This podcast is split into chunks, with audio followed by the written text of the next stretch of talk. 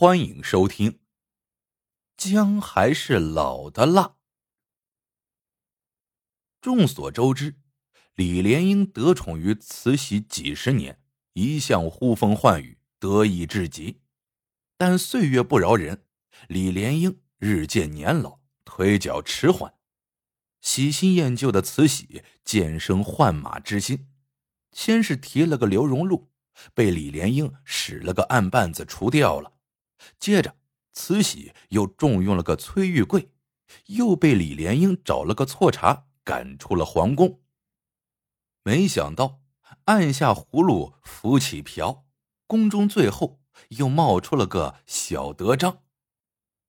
这小德章不仅年轻，而且聪明伶俐，在慈禧面前极会来事小德章会做几道别有民间风味的小菜，如烩鸡条。炒干豆腐、爆炒羊肉等，大合慈禧胃口。渐渐的，他成了慈禧形影不离的重要人物，仅次于李莲英的二总管，专门服侍慈禧用膳。落毛的凤凰不如鸡，如今的李莲英，除了每天早上还能给老佛爷梳梳头之外，其余的时间只能独坐宫中，好不寂寞。跟随李莲英的贴身小太监名叫小九子。以前李莲英得势时，他狐假虎威，既得财又风光。现在李莲英背了时，他也成了无人搭理的小瘪三。因此，小九子颇为李莲英打抱不平，常常在李莲英面前撺掇。没想到去了两只狗，反倒来了一只狼。这小德章是什么东西？竟敢目无李爷，李爷何不显个手段，叫他知道姜还是老的辣？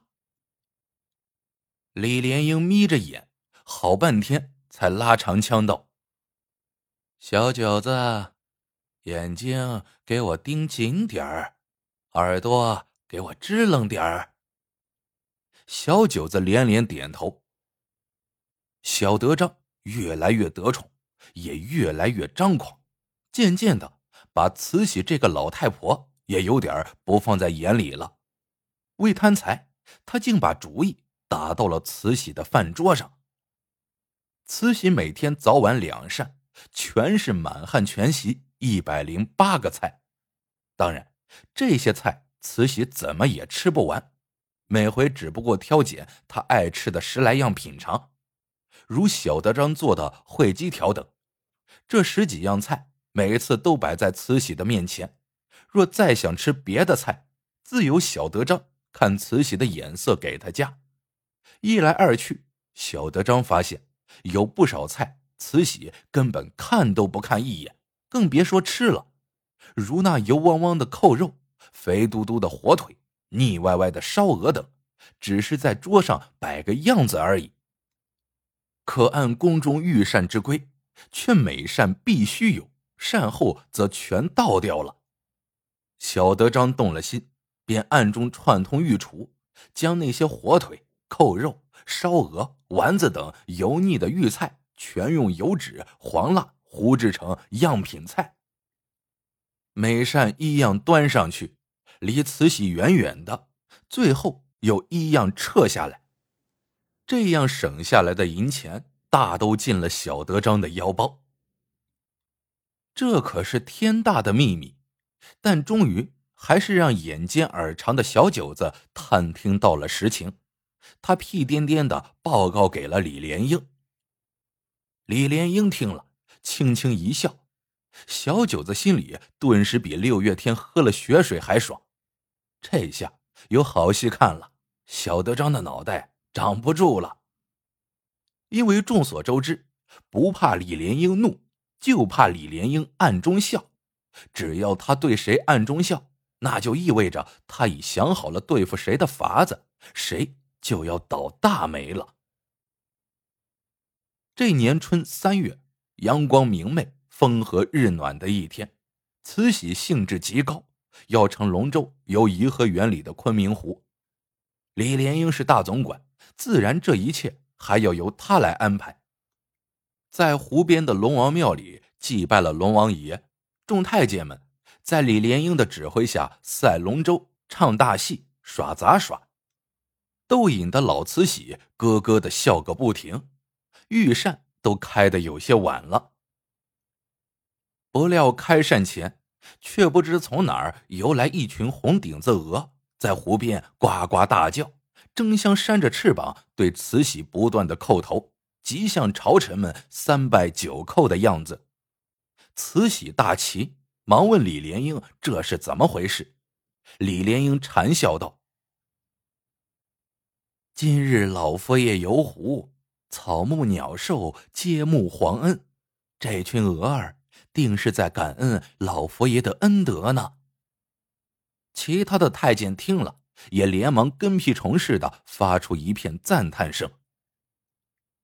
其实，这全是李莲英和小九子玩的把戏。小九子事先在湖边水里钓了不少成了鱼苗的纱布袋，待饿了两天的鹅一放开，当然要争先恐后来抢食。可隔着纱布袋，鹅儿们难以吃到嘴，只得一次又一次的叩头。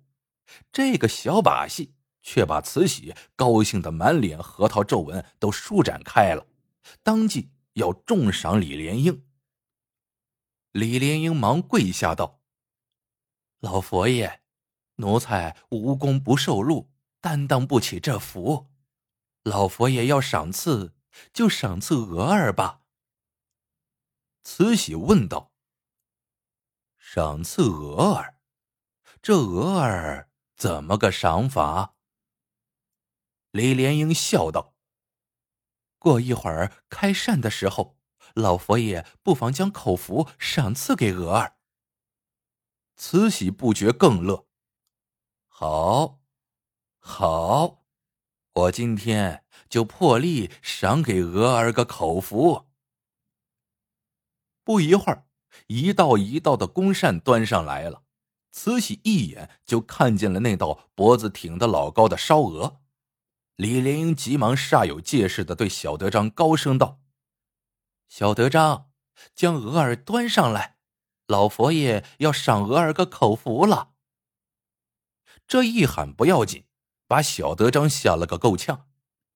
这盘子里哪是什么烧鹅，分明是黄蜡做的鹅。老佛爷从不曾动过筷子的。好在他反应快，马上换了个笑脸道：“老佛爷，这这烧烧鹅凉了，奴才奴才让膳房里热。”热一下再送过来。慈禧道：“不要紧，我今天胃有点热，正想吃点凉肉呢。”小德章脸上的笑容僵住了。李莲英催促道：“小德章，还愣着干嘛？快给老佛爷把烧鹅端上来！”小德章无法可想，只得硬着头皮端上来。慈禧用叉插了两下，没插动，好不诧异。回过神来的小德章连忙煞有介事道：“老佛爷，奴才说凉了不是？就让膳房里热一热吧。”说着，顺势抽下盘子，递给了身后的小九子，并回过脸一个劲儿冲小九子使眼色，哀求他帮下忙，拉兄弟一把。那脸上的热汗直顺着鼻尖淌。小九子才不理会他呢，动也不动，只把眼看着李莲英。李莲英拍拍小德章的肩头，喝令小九子道：“臭小子，还不快按张总管说的办！老佛爷等着用膳呢。”小德章闻言，不由向李莲英投来感激的目光。然而慈禧可不是那么好骗的，她不动声色的继续用膳。待小九子把热气腾腾的烧鹅端上来，他却看也没看，银筷一甩，饱了。小德章长长出了一口气，一挥拂尘，几个太监和宫女走上前，正要撤席，慈禧却拉长嗓音道：“慢，平时有的菜我连看也没看一眼，今天。”我要把所有的菜都看一遍，就是不吃，也要饱一饱眼福呢。这么一看，可就热闹了。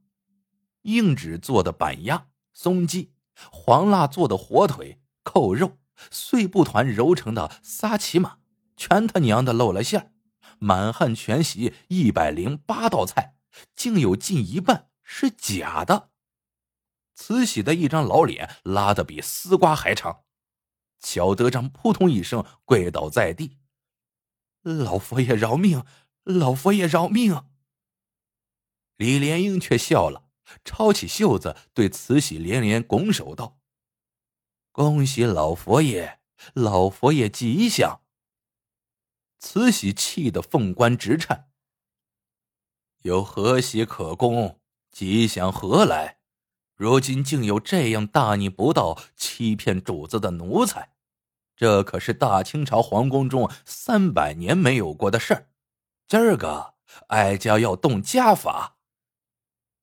李莲英嘿嘿一笑：“老佛爷休动怒，今天这事儿怪不得小德章，错全在奴才身上。”说着，也跪在了小德章一旁。什么？没想到你小李子也敢欺蒙哀家。慈禧嘴唇直哆嗦。奴才哪敢欺蒙老佛爷？这些纸板鸭、黄腊鹅什么的，全是龙王爷孝敬您老人家的呢。李莲英道：“怎么回事？你倒是给我说说看。”一向信神信鬼的慈禧。脸色不觉缓和了些。老佛爷，您忘了，今天您游昆明湖，又要在湖边用膳，便让奴才先去对岸的龙王庙祭奠龙王爷，向他老人家打个招呼。奴才看到龙王爷的供桌上尽是些纸和蜡做的贡品，那是当年道光皇爷留下的规矩。李莲英说到这里，故意顿了一顿。呃，不错，我想起来了。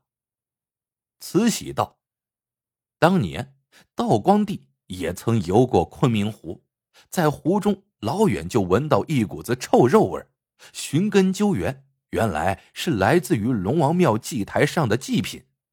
道光一向节俭。”便命太监用纸和蜡做的贡品换下了原来的祭品，以免暴殄天物。奴才祭奠龙王爷时，说来也怪，一阵清风吹来，抬头看去，只见龙王爷的塑像美须飘飘，眉眼转动。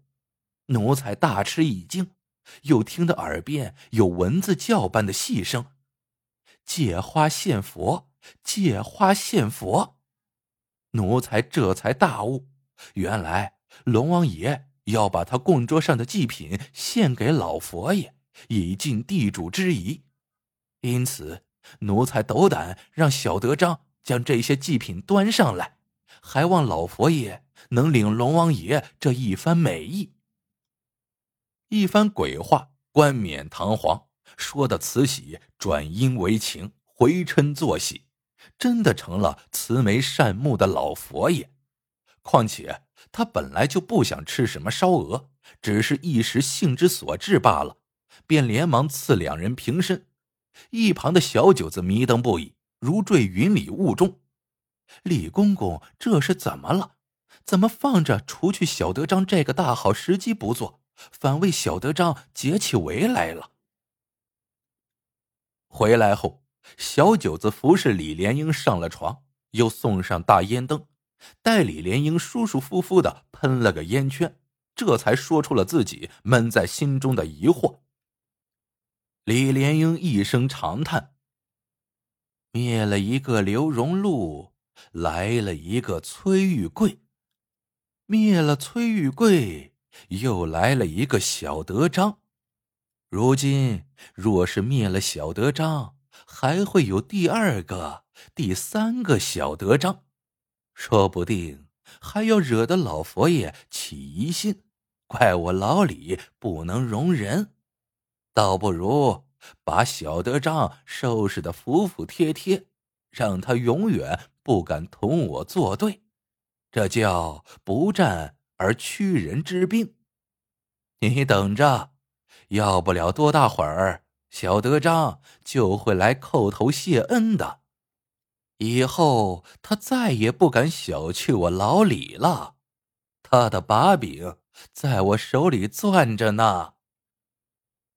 小九子恍然大悟。果然，烟灯没聊完，门外响起了小德章颤抖的公鸭嗓子：“李爷，您老吉祥！小德章，小德章给您老请安来了。”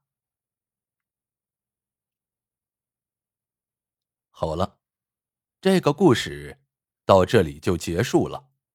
喜欢的朋友们记得点赞、评论、收藏，感谢您的收听，我们下个故事见。